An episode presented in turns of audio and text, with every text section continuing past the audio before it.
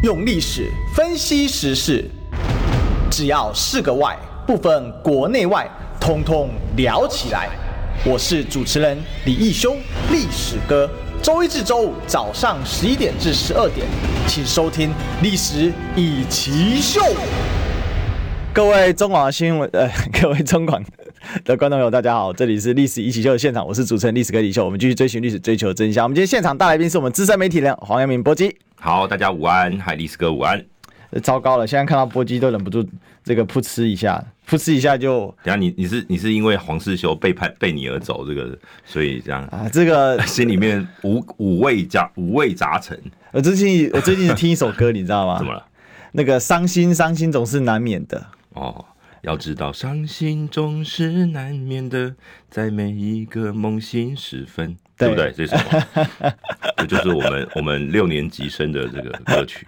但是我虽然是七年级，但是我觉得这首歌很这个那时候是是那个谁唱啊？是八哎是九幺幺还是谁唱的？我有点忘记了啊。那有翻唱过，所以那时候又翻红一次。但、哦、我在当兵的时候那一段时间，话很多人在放。原唱叫陈淑华，不是对，不是陈娇华，是他不叫做林富平女神吗？我我听这首歌我还特别去考古了一下，因为我真不是我年代的歌，但我去了解了一下陈陈淑华。但他九零年代。很红，爆红，红到一个程度的时候突然消失。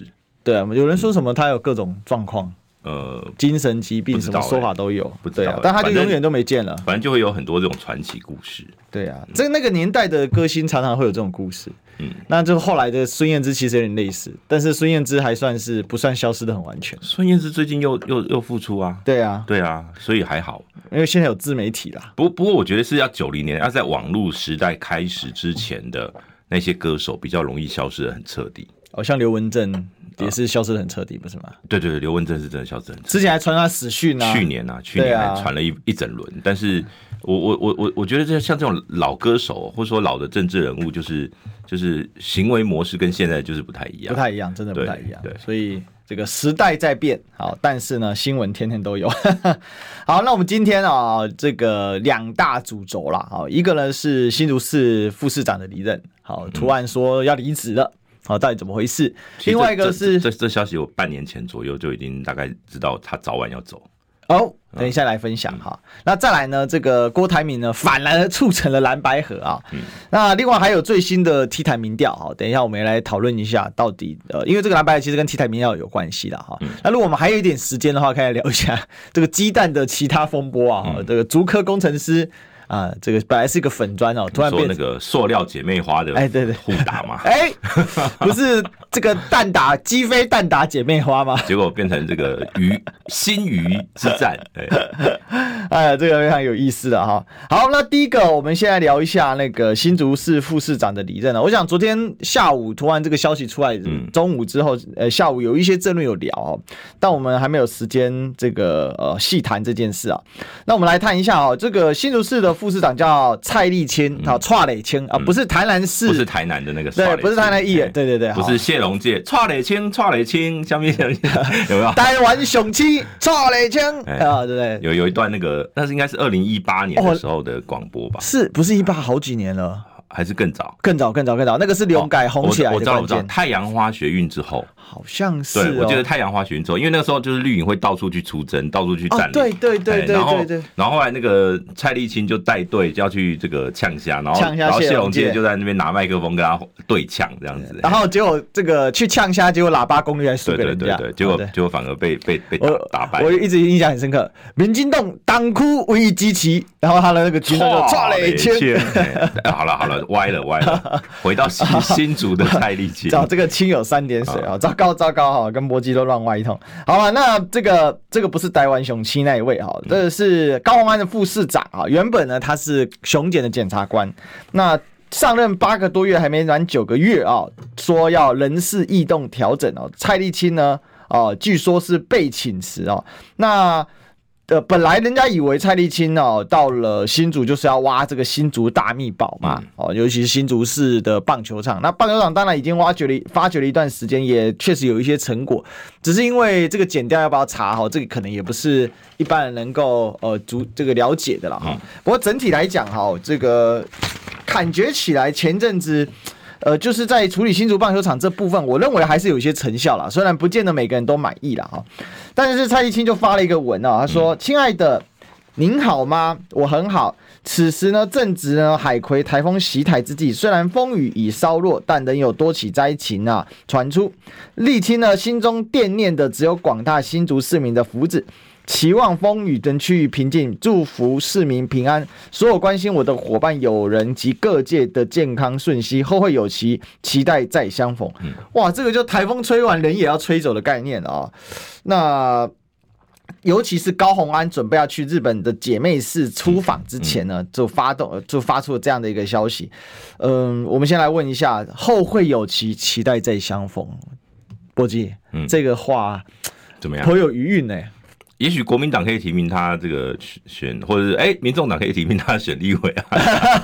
欸、如果他在，对吧？这个这个开玩笑，我我我我讲认真的、喔，大概是今年上半年哦、反正就是新竹地方传来讯息啦，就是因为蔡立新他本来上任，呃，一个很重要任务就是棒球场的这个除弊的问题哦、喔。对，后来据传是说，这个新竹市府觉得他做事情的政治敏感度比较低啦。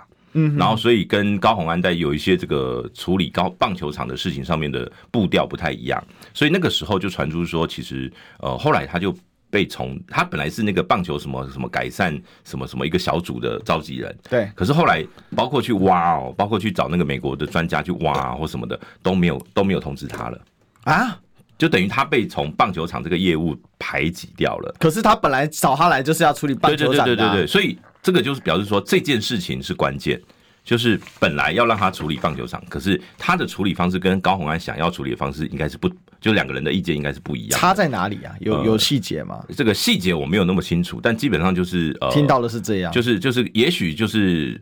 高虹安是认真要挖大秘宝，而这个蔡立青觉得可以能谈就就先跟厂商好好谈，类似这样的概念啦。哦，所以那这真的态度，这这个不是态度的问题的，这个是一整个战略思考，完全对对对对，方向不同。所以所以，我我我我听到版本是这样，但不但也许在那个新竹市政府可以去说明哦，就是哦，反正就是两边处理的这个对棒球场这个事情的处理态度是不同的，所以后来高虹安就觉得。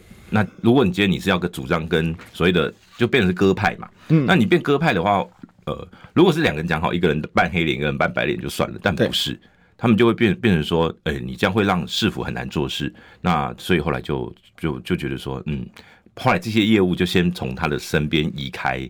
就不不不让他碰这个业务，但是竹市也只有一个副市长。对对对，新竹市只有一个副市长。是，哎，那就变成说那个就变全部都由高鸿安亲自处理嘛。OK，对，那呃后来好像蔡丽青就去处理一些比较这个，就是好像是应酬型的事情这样子。嗯哼，哎，就是去这个社团啊、跑团啊等等等等，就是他比较是就真的就变变成是市长的代理人的概念了。对，嘿，那本来是要被对他寄予厚望，那现在有一有一个解读是说什么？因为呃，这个高虹安被起诉之后，他们认为他一审有罪的几率很高，嗯，所以呢，这个副市长，也就是说，其实简简单讲啦，这两个搭在一起看哦，就是蔡立青不是高虹安属意的代理市长人选了。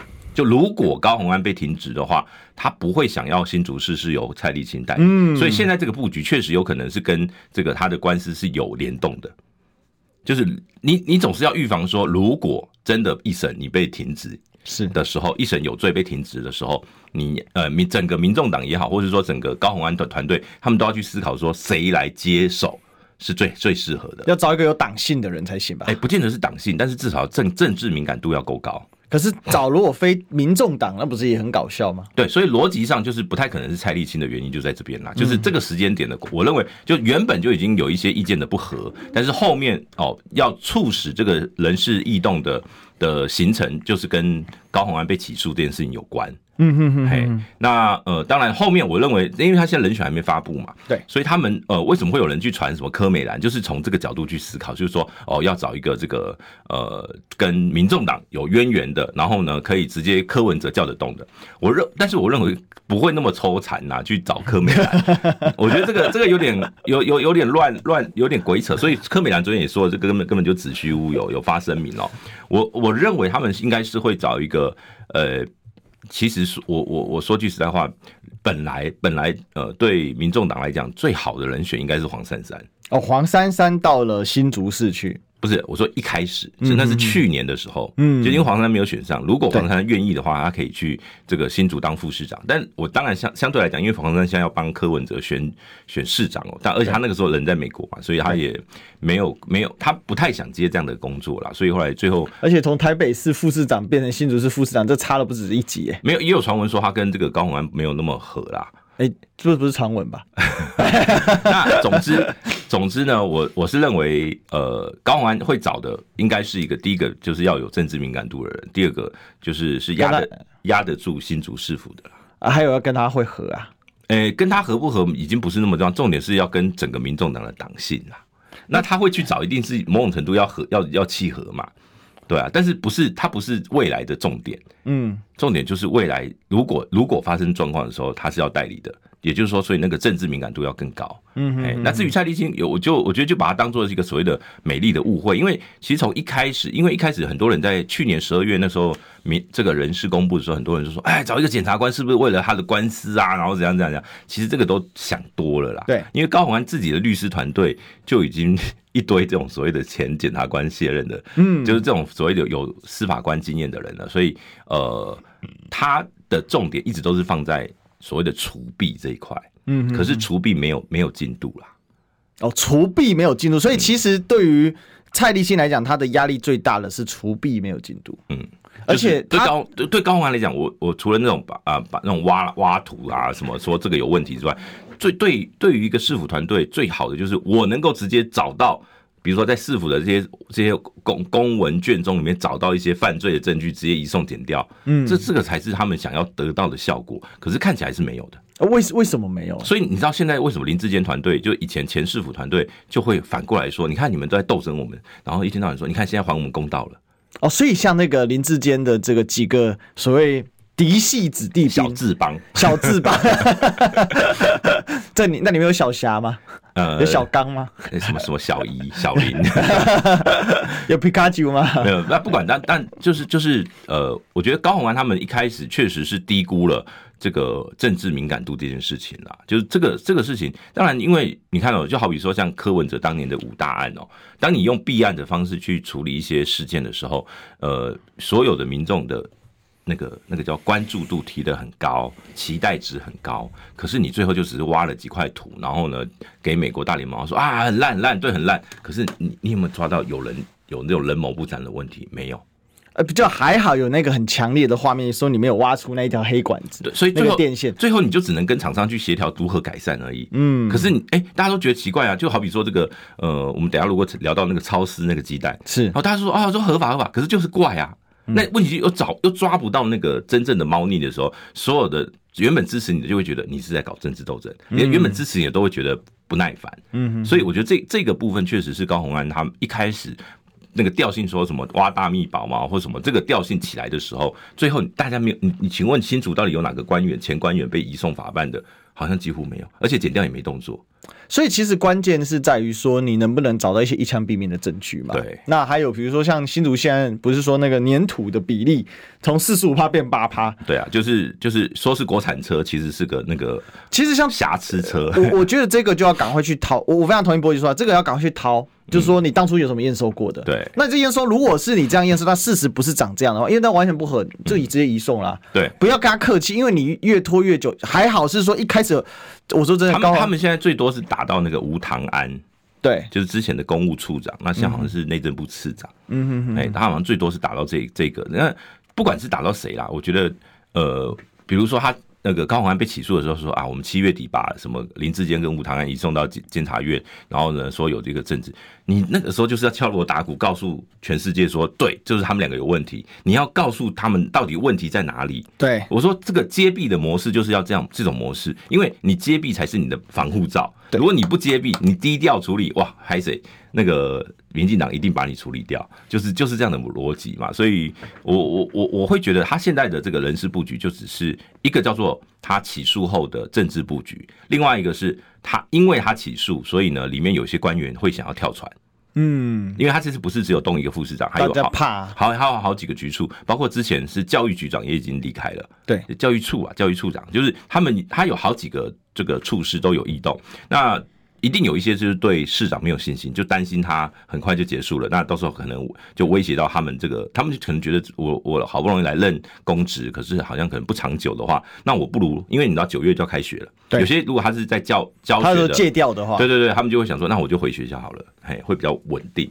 嗯，所以其实关键还是说你的这个。比如说你呈现出来，其实他只要打一个就扯嘛，嗯，不管他有没有直接的证据，但是你现实的这种数据你可以列出来。比如说你这个有球场跟当时的规格落差有多，光主打一个验收有问题，或者是那个不符合行政流程，其实大概都是一个很好的打点。但是你要让大家知道，这是这是麻烦的，就是说，呃，通常这种就是执政党来打，嗯，所谓的执政党是说掌能掌控司法的政党，对，可是呢。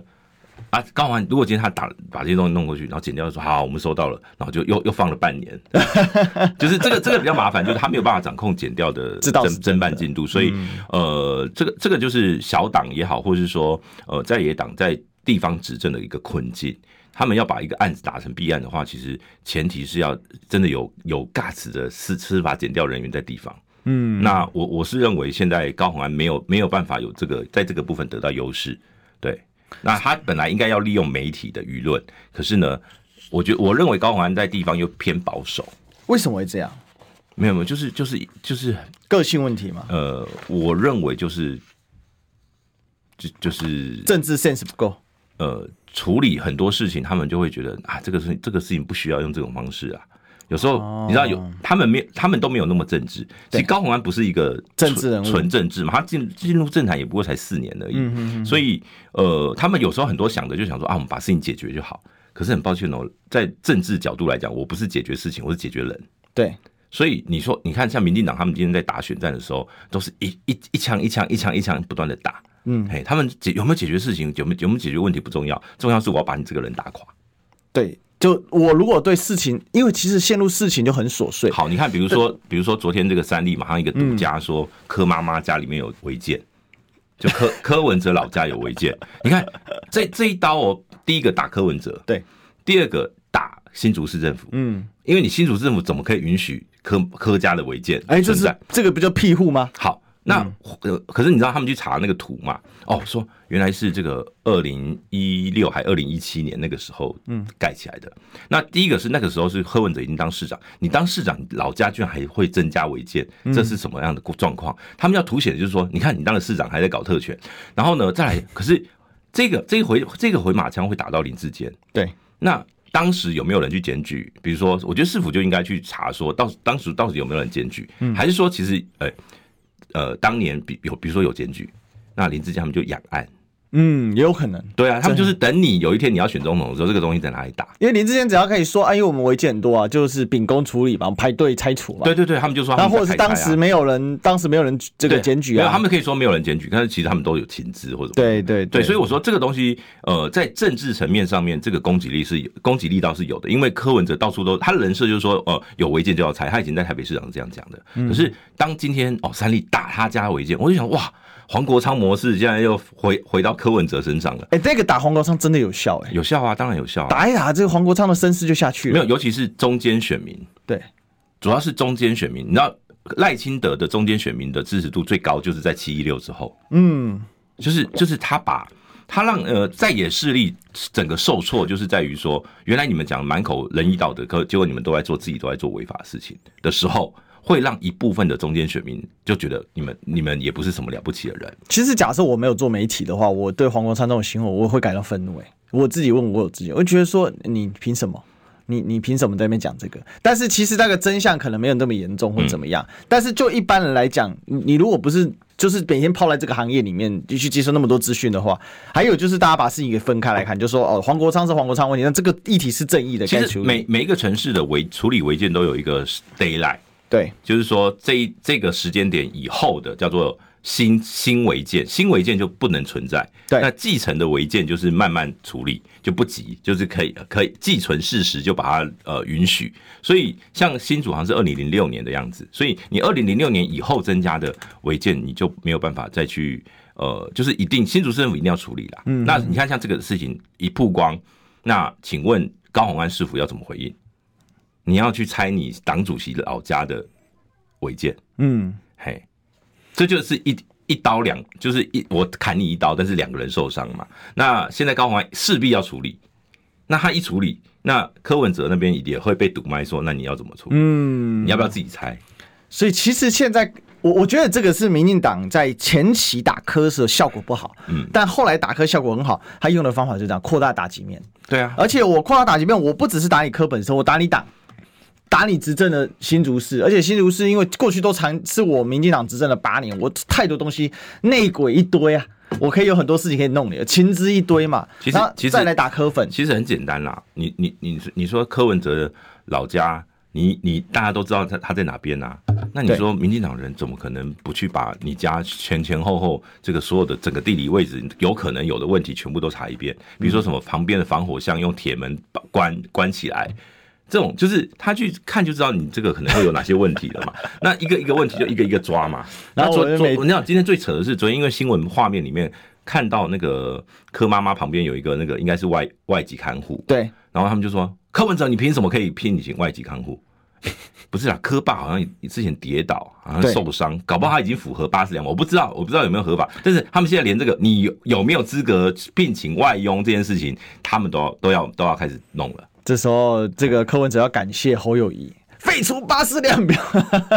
可是，可是开玩笑的。可是你要知道，像柯文哲，他这时候回应绝对不能用那种什么。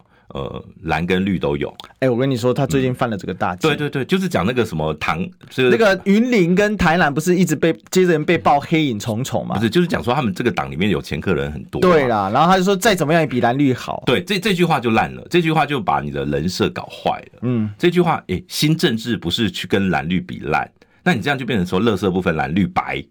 嗯，所以柯文哲这这句话会让中间选民离开。对。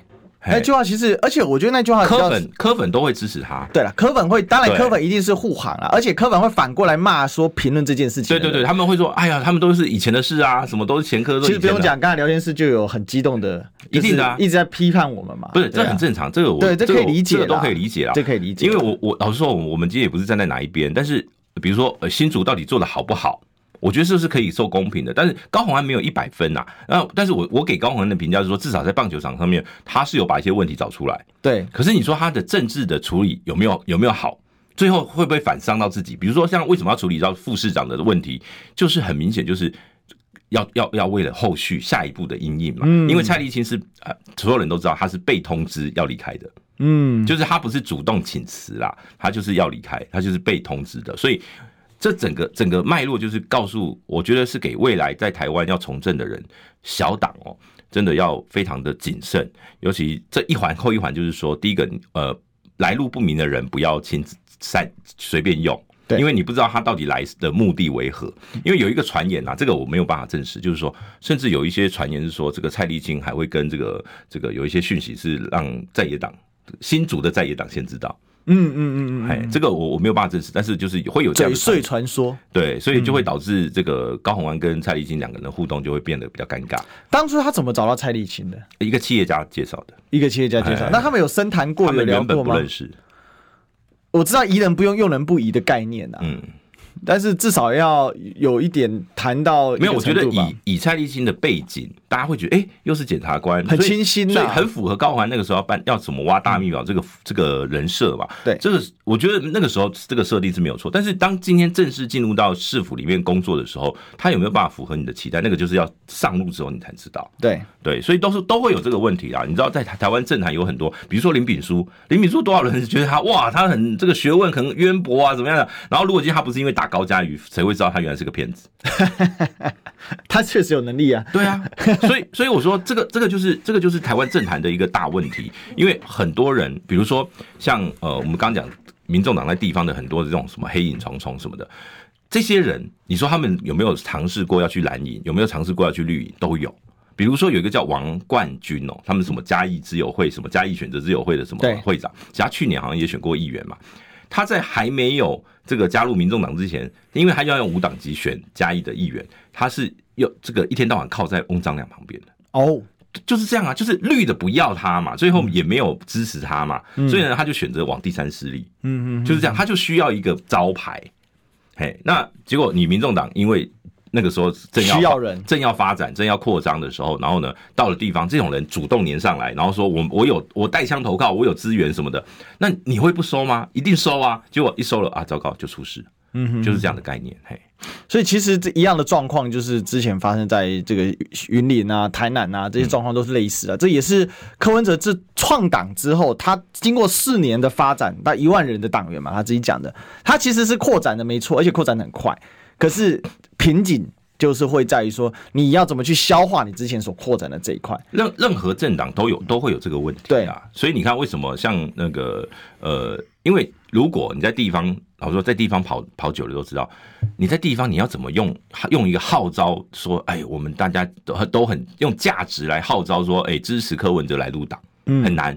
在地方就是你要找宫庙，要找头人，要找庄脚，然后呢要办活动要有人嘛。那你这种这些系统，这种传统蓝绿惯用的动员系统是最快的，对。可是相对就有风险，就这些人你不知道他的来到底他的来源跟你的这个党性合不合。那民众党现在吃到这个亏了。其实蓝跟绿这种人确实更多，多到不行。可是这些人不会变成招牌。嗯嗯嗯。你看，比如说我我我举个很简单的例子哦，比如说像那个那个呃，每次到选举哦，民进党就会说，哎，国民党有哪些议长哦，什么什么涉黑涉黑。好，可是对于国民党来讲，那可能他们一千个哦个党公子里面的。十到二十个，因为他们人很多，啊，对对，就是说这是这是分母很大嘛，对。可在民众党里面哦，他民众党全部的公子加起来二十个。所以在一个出事，对，只要有一个有问题，或者说你全部的党部主主委哦，全部加起来也不过才十十几二十个，那你只要有一个出事，那个比例就很大。对对，所以我说这个就是小党现在碰到困境。那民众党如果在面临这样的问题，他们没有办法呃快速的，比如说你就说我们会有一个内控机制把它建立起来，然后当然因为在选总统哦，所以他们就会觉得这个就得选后再说。对，这是一定的，因为你总不可能在这个时候啊什么呃挥泪斩马谡哦，有的就是啊我就开除他，然后呢，哎、欸、你这样等于一个线你就直接那个是自己自断自废武功那种感觉，那整个党部都拔了。对，对对，而且这些人会因为这样，你知道，可能就像林冠年事件，对。就是那个之前酒驾那个，会回来报仇，对，他会全部反反过来把他手上有的民众拿黑资料全部拿来公布，是，这就是这就是小党会碰到一个很很麻烦，而且这些人都不不好惹啊，嗯，你要知道这些人都是这个这个，本来就是地方的地头蛇，对对对对，所以他可能会说啊，之前什么我们花了多少钱，那、啊、你总要把钱拿过来，这些都暴力讨债出身的，接下来他可能去你党部讨债啊，哎、欸，也有可能，有可能啊，所以不好，你这些人招来了这个党政党里面哦，你要把他处，就是哎，请神容易送神难啦，所以。他像最近有几个是他自己说啊，我就自己请自请停权，自请停权。对，云林那边，嗯，我觉得那个都还算呃呃事项，对对对事项，但是这个东西没有办法止血，因为对，比如说像视察猫，或者说像他们这些绿营的侧翼，就会一直每天，我只要把你所有，我我看到那种连爸爸的那个那个有前科的都把它列进去。嗯哼，这个我觉得就 over 了，你干脆那个什么诛九族好了啦。如果要这样列的话，那陈其迈第一个要吃掉啊。对，因为他爸爸也没有加入对啊那个民众党啊，所以我觉得这个这个里面有很多很很荒谬的事情。但是现在这种他就跟你扯，他这个已经是文革式的斗争。对对，但我我当然觉得民众党的怀反应要快。如果你这个反应不快哦，因为打打这个是因为你原本是白的。对，那当而且你诉求的是新政治，你诉求的是我不要跟蓝绿一样，而且别忘了当初是王婉玉开第一枪。嗯，王婉玉说柯文哲你怎么都跟黑的人站在对，然后那时候柯粉还出征王对对对，所以我说还反打一波。我我说这个就会变成说整个这不是单纯绿，就是说有好多个力量都是都要把你假打成说你就是跟黑道站在一起，那这是跟你原始的人设是矛盾的。那你一旦人事矛盾之后，你的中间选民不容易扩展，这个对柯文哲就会造成伤害。哦，所以这个民调是不是因为这样搁浅了？哈，我想这个是一个很大的一个观察的点啊。那这个但是广告不能搁浅，我们进广告。你知道吗？不花一毛钱，听广告就能支持中广新闻。当然也别忘了订阅我们的 YouTube 频道，开启小铃铛，同时也要按赞分享，让中广新闻带给你不一样的新闻。用历史分析国内外。只要是个“外”，统统聊起来。我是主持人李一修，历史哥，请收听《历史易起秀》。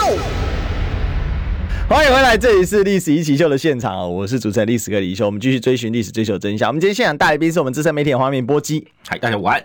好，这个我们刚才谈的，这就是呃，这个新竹市副市长离职的事情了哈。那最后补问波基一个事情，嗯、就是说，那刚刚我们有聊到黑涉黑事件，其实对柯文哲的民调很伤。那我昨天问杨宝珍的民众党发言人啊，他昨天上我们节目，嗯、他说还在调查中。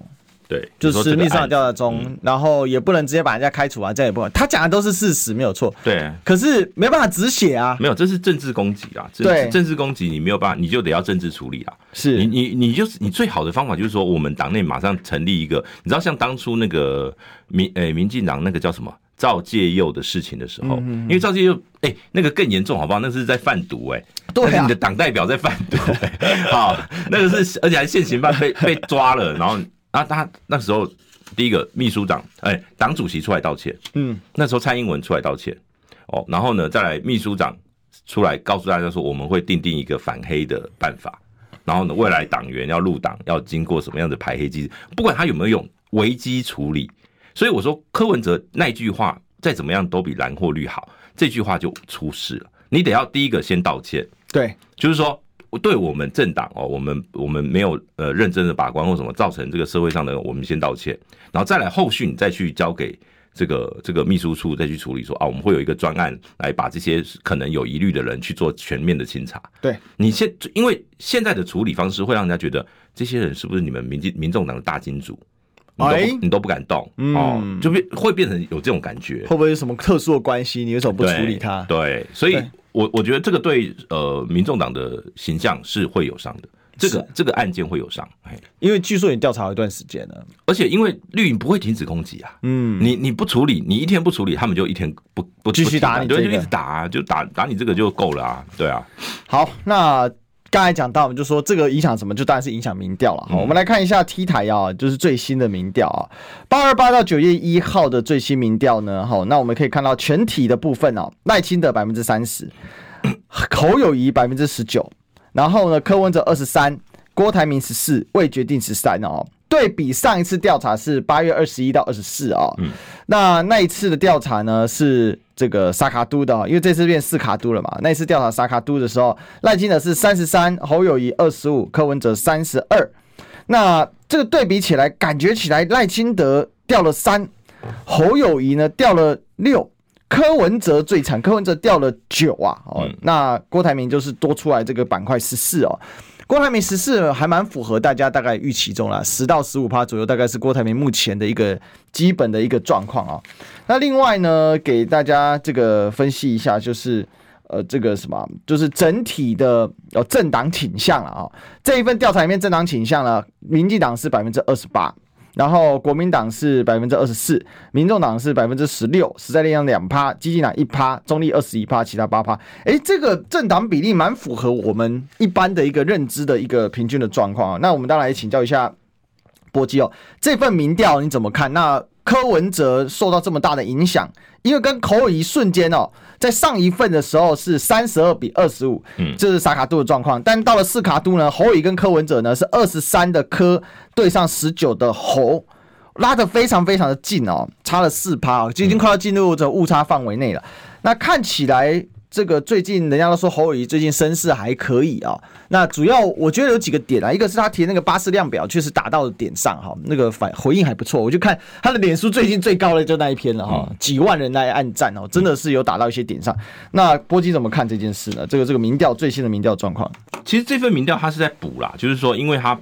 八月二十一到二十四号做的 T 台的民调，只有萨卡都没有斯卡都，嗯、结果没想到这个郭董二十八号立刻宣布参选，对，所以你 T 台势必得要再补一个这个，这个等于是斯卡都民调，对，这等于是把八月份他们的总统民调做一个补充哦。那结果没想到才一呃两个相隔的时间哦，大概是五五到六天了，对，就是说做这个民调相隔大概应该算一个礼拜好了啦，就晚晚一个礼拜做，结果没想到那个变化还蛮大的。虽然说萨卡都，但是你比如说以赖清德来讲，很少有赖清德在萨卡都跟斯卡都差到奇葩的。嗯，这是第一个观察重点。这次掉最多的居然是赖清德。对，好，那可是呢，民进党的支持者表态的，在这这个民调在 T 台民调的表态率哦，跟一个礼拜前是一样的。都是有百分之二十八的支持者是民众民民进党的。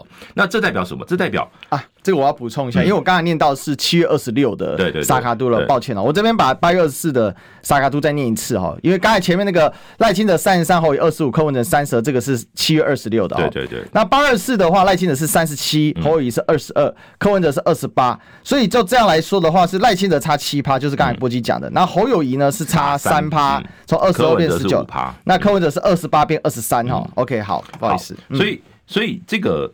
第一个，我们我们说赖清德他就是他掉了七趴，到底原因在哪边？对，好，那关键就是中立，就是说，民进党的支持者呃略少。什么叫略少？就是原本有八十四趴的这个支的民进党支持者支持赖清德，这次变到七十八趴。哎，对。可是呢，里面又有百分之五是支持郭台铭，所以我我认为就就是说，这个呃，他从八十四掉到七十八，基本上大概五趴。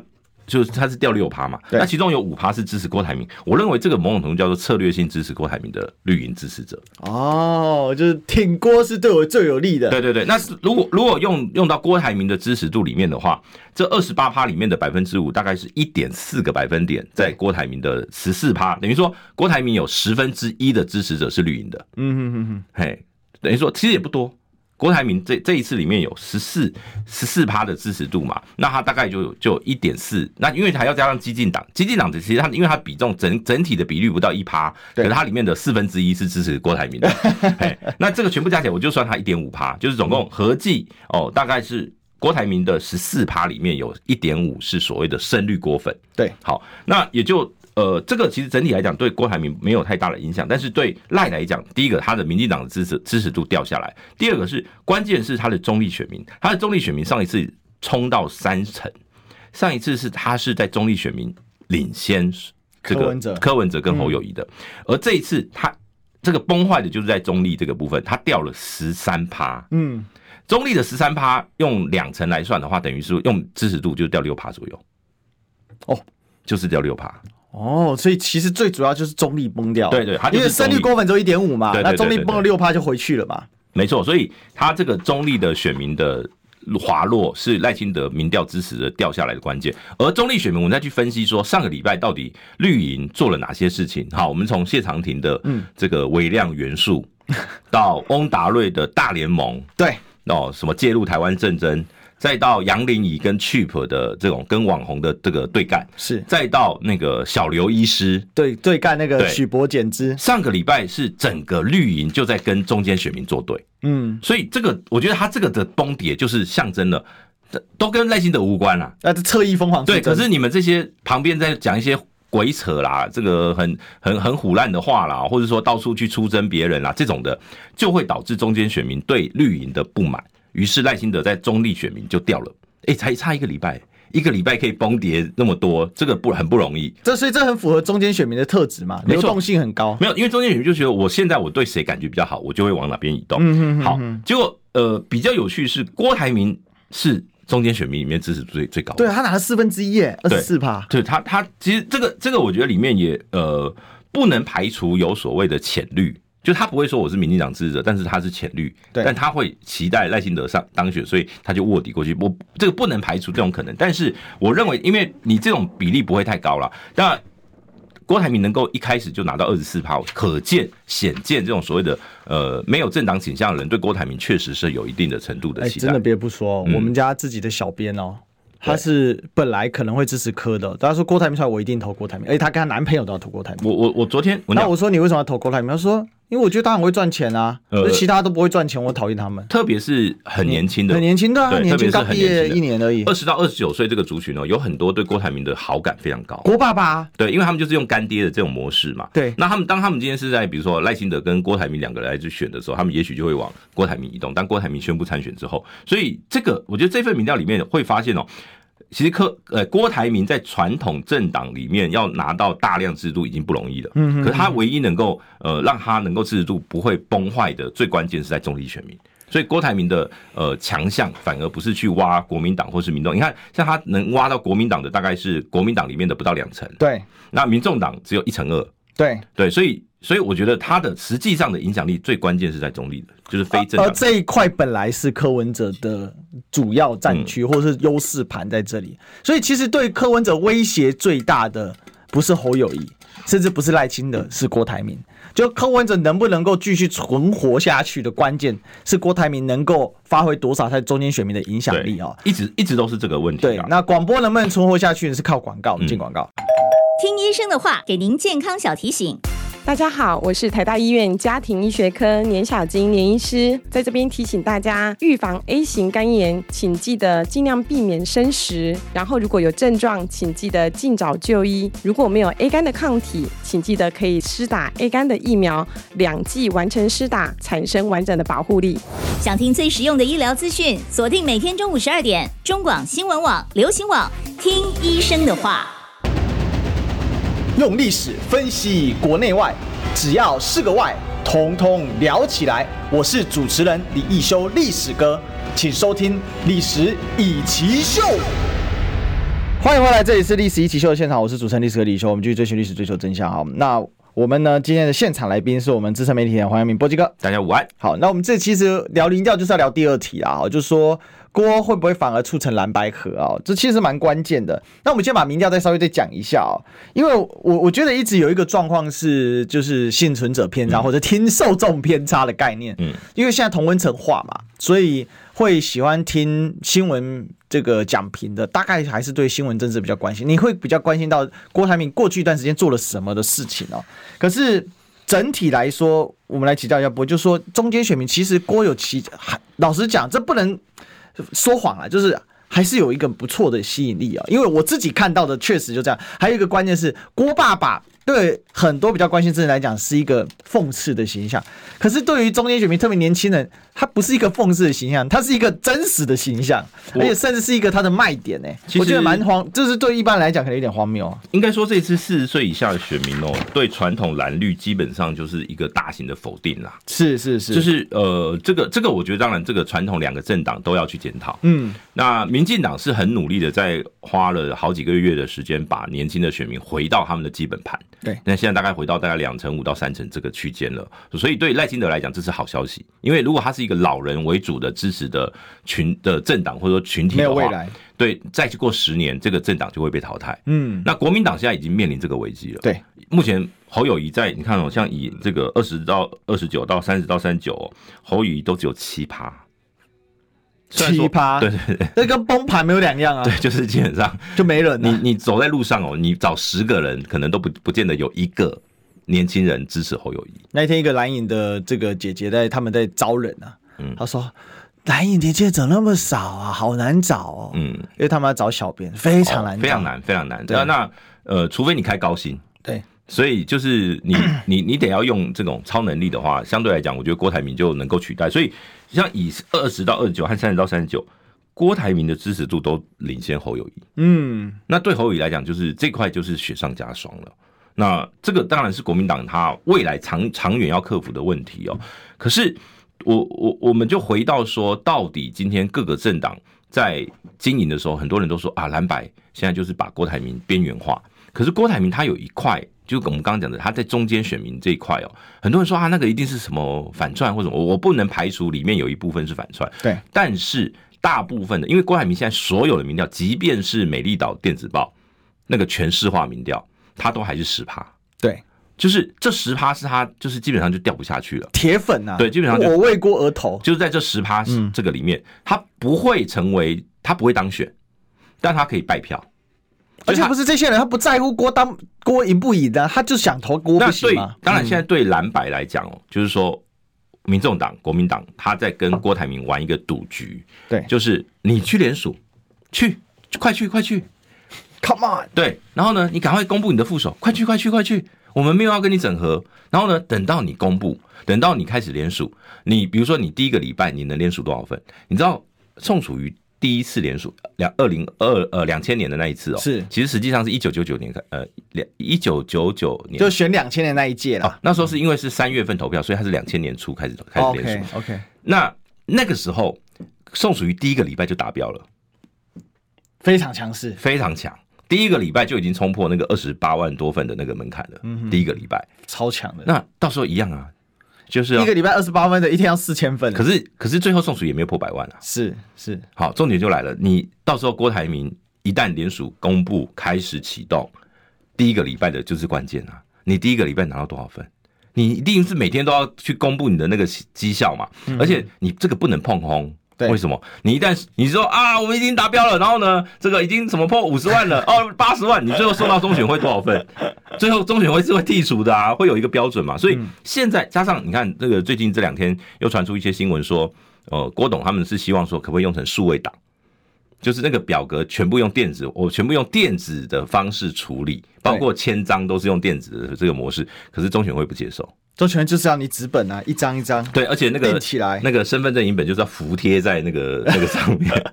那我说，当今天中选会就是用这个模式的时候，那你你不能去怪罪说，哦，你我们的什么政府数位化怎么还还这么差啊什么的？很抱歉，这就是参选门槛。它一直规则就长在那里。好，这就说，就好比说，你说什么数位化不数位化，那为什么投票不干脆改改成线上投票？对。比如说你有身份证哦，然后呢，你走进投票所，然后按个钮，你是一二三四，然后我就按一下哦，你就投完了。呃，唐凤忙着在做那个好，我们台湾 APP，哎，其实已经很多国家开始用这种所谓的电是电子投票，为什么？那我们为什么不用？因为因为我们的选，因为我们以前有做票的历史，对对对，所以我们永远都不会相信执政党，即 便是。即便是二零二零年的总统大选，都有一群人现在坚称蔡英文在做票，才会做到八百一十七万票。因为李进勇，那我老实说，我是不我是不赞成这个这个论调的，但是会有人相信。是好，那也就表示我们这个国家的信任度很低，因此用成数位，比如说你这个数位的联署或什么时候，他们第一个中选会怎么怎么认定你这个真的假的？他调数字啊，对对不对？他怎么认定你是真的假的啦？无法。如果 AI 可以做，那我就 AI 来做这个，我就后台一次要改改就好了。没错啊，所以所以我说这个东西哦，呃，中选会一定会用最保守的方式。这个郭董的阵营，如果你没有赶快赶快调整心态，调整你的想法的话，你可能第一个礼拜就会撞墙。那你到时候如果你联署状况不好。蓝白就看谁，你更不会跟你整合。所以其实它关键就是要赶快发挥超能力，那个联署站设备要齐全，多功能事务机撒下去。不是不是，然后呢，就是就是那个地方拍戏跟你开的价，你赶快接受。对对对对，宣传要完整。不过现在看起来很难啦，看起来很难。因为还有党纪问题，我认为他又强调了，他能连署到五十万就已经算是高标了，五十五十到一百万这个区间就是高标了。是哈，嗯、那因为我看到世修的表态也变保守了嘛。那另外我们最后一点时间哦，现在有这个媒体有这个报道，就是说啊，蓝白排挤郭啊，九月先立委啊，十月再谈总统。另外也提到就是说呢，呃，这个还有人像是读者投诉，就是说啊，其实反而是侯友谊跟。柯文哲现在谈的加速了哈，这个组合更加的清新。其实包括朱立伦也有这个表达。我们来，我来最后来问一下，就是郭有没有反而促成蓝白合？照现在这个民调的这个趋势，呃，我我不认为郭有让蓝白更快或者是更慢，就是蓝白是按照自己的步调。反正蓝白现在有默契忽略郭，对，然后只是说你你变成一个变数，可是这个变数进来，蓝跟白发现没目前还没有影响到大局，就是郭还没有。超越掉这个所谓的，有一些民调说什么郭变成什么第三啊，什么侯变老四啊，或什么的，我觉得那个都都都是零星的个案。嗯，那目前整体来讲，大部分的内参民调郭都还是第四名。对，其实各阵营内参民调他们都看得很准呐。那不管怎么样，今天当今天郭没有办法，没有实力可以威胁到蓝跟白的时候，很抱歉，你就是在整合的里面，你就是被边缘的那一个。嗯哼哼，你你不可能在整合的的计划里面被变成是主角。除非，所以他们为什么要看？让你就让你去联署。如果你这联署了一百万份，你就可以喊牌了。对，就是你真的要靠联署，要靠要秀肌肉、秀实力，你才能够恭维卡大声啦。啊，所以呢，这个从来就没有神仙皇帝哈，嗯、这个还是要靠自己来努力。对，OK，好，我们今天谢谢波基，谢谢，好了，我们明天见喽。拜拜。